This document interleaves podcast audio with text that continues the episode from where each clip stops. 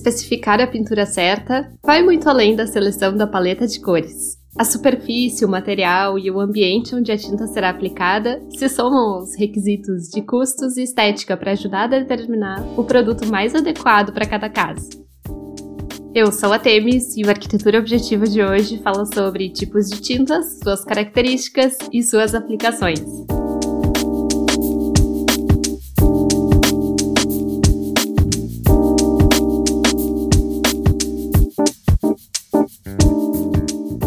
Indo direto ao assunto, vamos começar pela tinta látex ou PVA.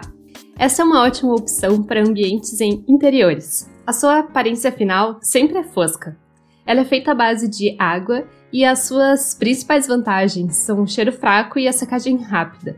Além disso, dentre as opções de tintas industrializadas, a PVA é a de melhor preço. Porém, tem como desvantagem o fato de não ser lavável. A limpeza da pintura PVA até pode ser feita com um pano úmido, mas não há garantia de que isso será efetivo.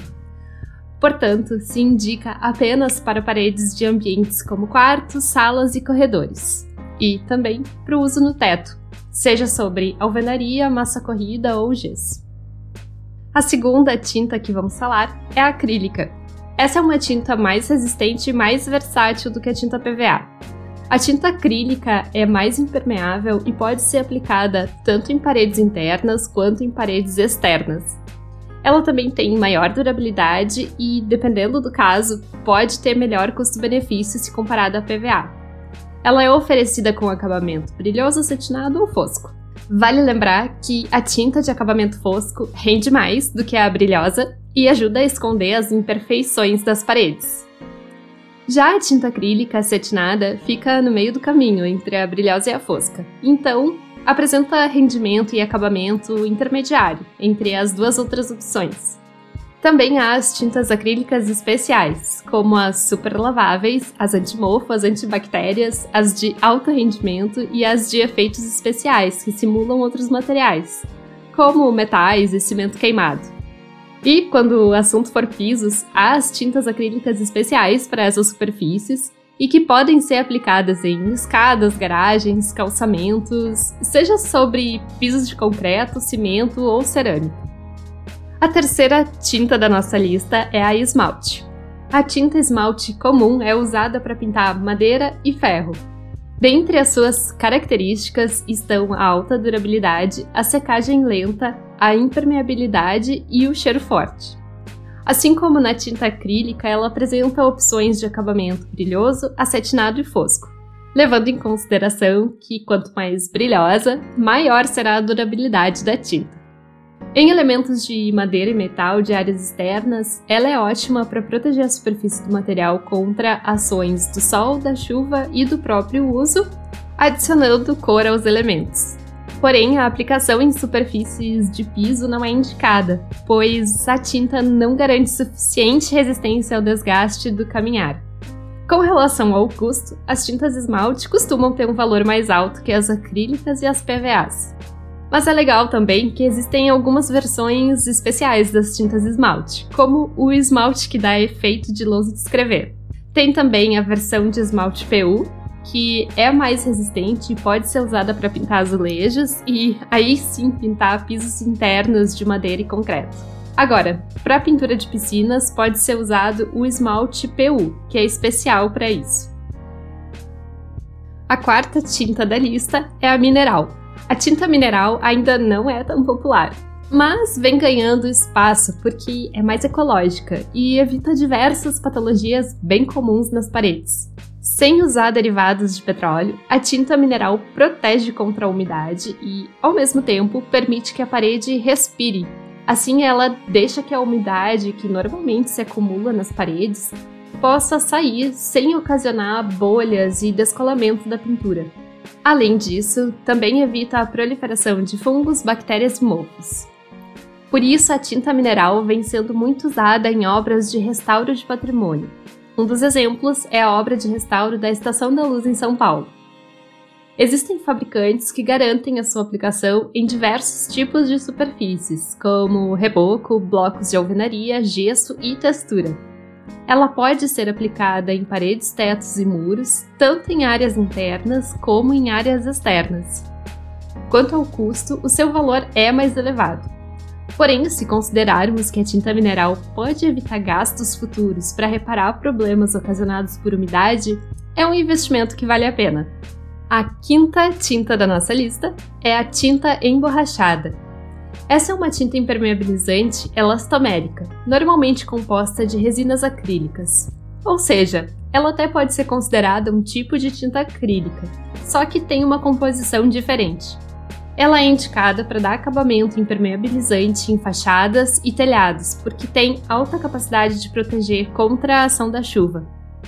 Ela pode ser usada em diferentes superfícies, como reboco, telhas metálicas, telhas de fibrocimento e telhas de concreto.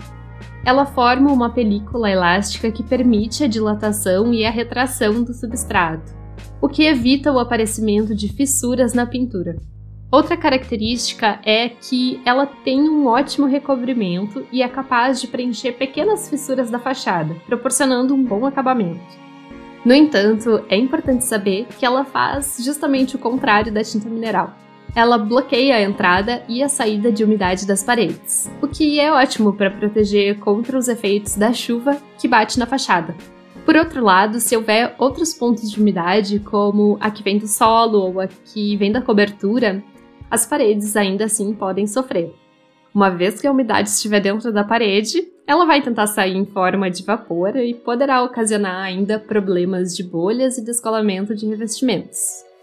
O que também a diferencia da tinta mineral é que ela é feita com derivados de petróleo e por isso não é considerada ecológica. A sexta tinta da nossa lista é a hidrófuga.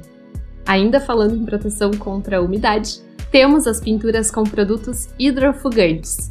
Esse tipo de pintura é usado quando se deseja proteger a superfície sem alterar a sua aparência, pois a tinta é incolor e sem brilho. Portanto, é muito usada para pintar tijolos, pedras naturais, cerâmicas e concreto aparente. Ao preencher os poros do substrato e repelir a água, a pintura hidrófuga evita problemas como manchas, mofo e eflorescências. Existem diversos modelos de hidrofugantes no mercado, mas um dos mais utilizados é o produto à base de silicone. A sétima tinta da nossa lista é a cal. Muitos também chamam a pintura cal de caiação. Essa é a opção de pintura mais artesanal e também é mais barata.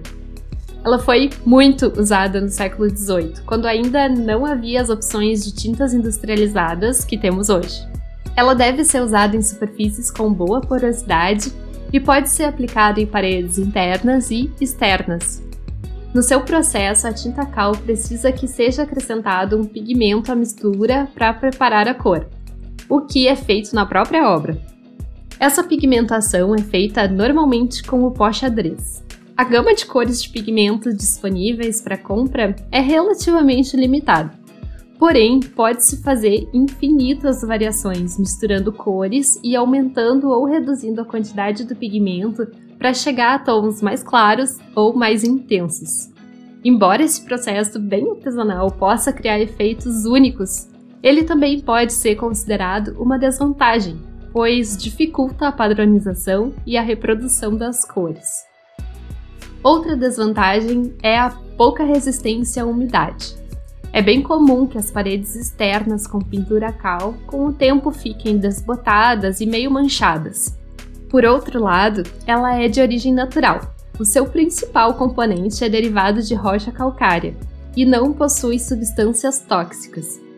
Sendo assim, é considerada ecologicamente correta e sustentável, o que é uma grande vantagem. Além disso, por ter um aspecto assim natural e rústico, ela se torna uma boa opção em projetos que procuram uma ambientação nesse estilo. As manchas que a pintura ganha com o tempo podem ser valorizadas esteticamente, porque tem um efeito muito bonito. Ah, e uma dica valiosa é acrescentar cola PVA na mistura da tinta, porque ela estabiliza a liga da cal com o pigmento. A oitava tinta da nossa lista é a epóxi, essa é aquela tinta bastante conhecida para pintar azulejos. é que, embora ela tenha um valor elevado, ainda fica mais econômico pintar os revestimentos antigos da cozinha ou do sanitário do que trocar todos os revestimentos das paredes durante uma reforma.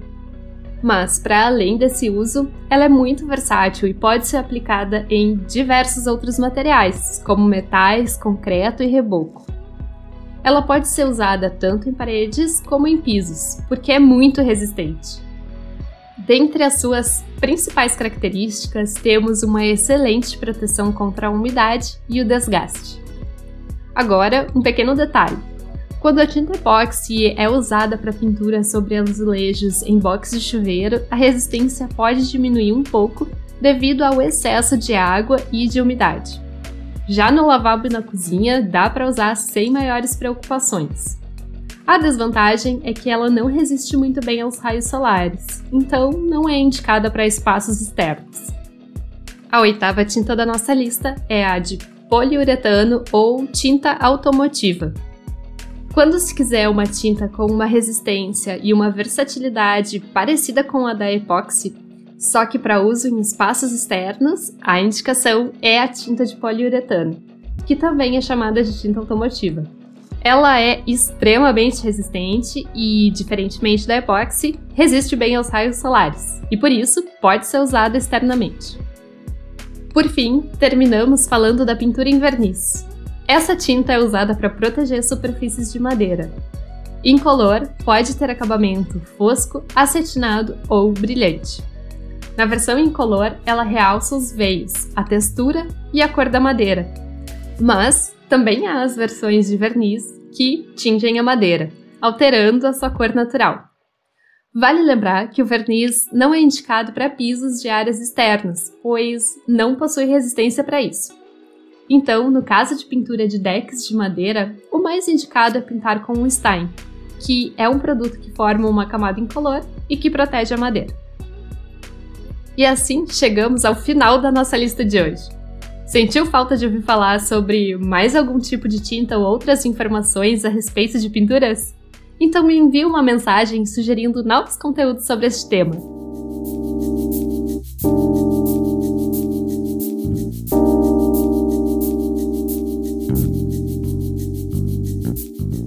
Queridos ouvintes, obrigada pela companhia. Se você gostou deste episódio, envie ele para outros amigos que também possam se interessar. Assim, além de compartilhar este conteúdo, você também apoia o crescimento do podcast. Acompanhe também as postagens nas redes sociais em arquitetura objetiva, porque lá eu sempre coloco imagens e conteúdos extras sobre os temas que eu falo por aqui. Ah, e não esqueça de ativar as notificações e seguir ou se inscrever no nosso perfil na plataforma que você estiver usando para nos ouvir. Se você estiver usando Spotify ou Apple, lembre-se de classificar com 5 estrelinhas do programa, porque isso nos ajuda muito a crescer nos aplicativos. Muito obrigada e até a semana que vem!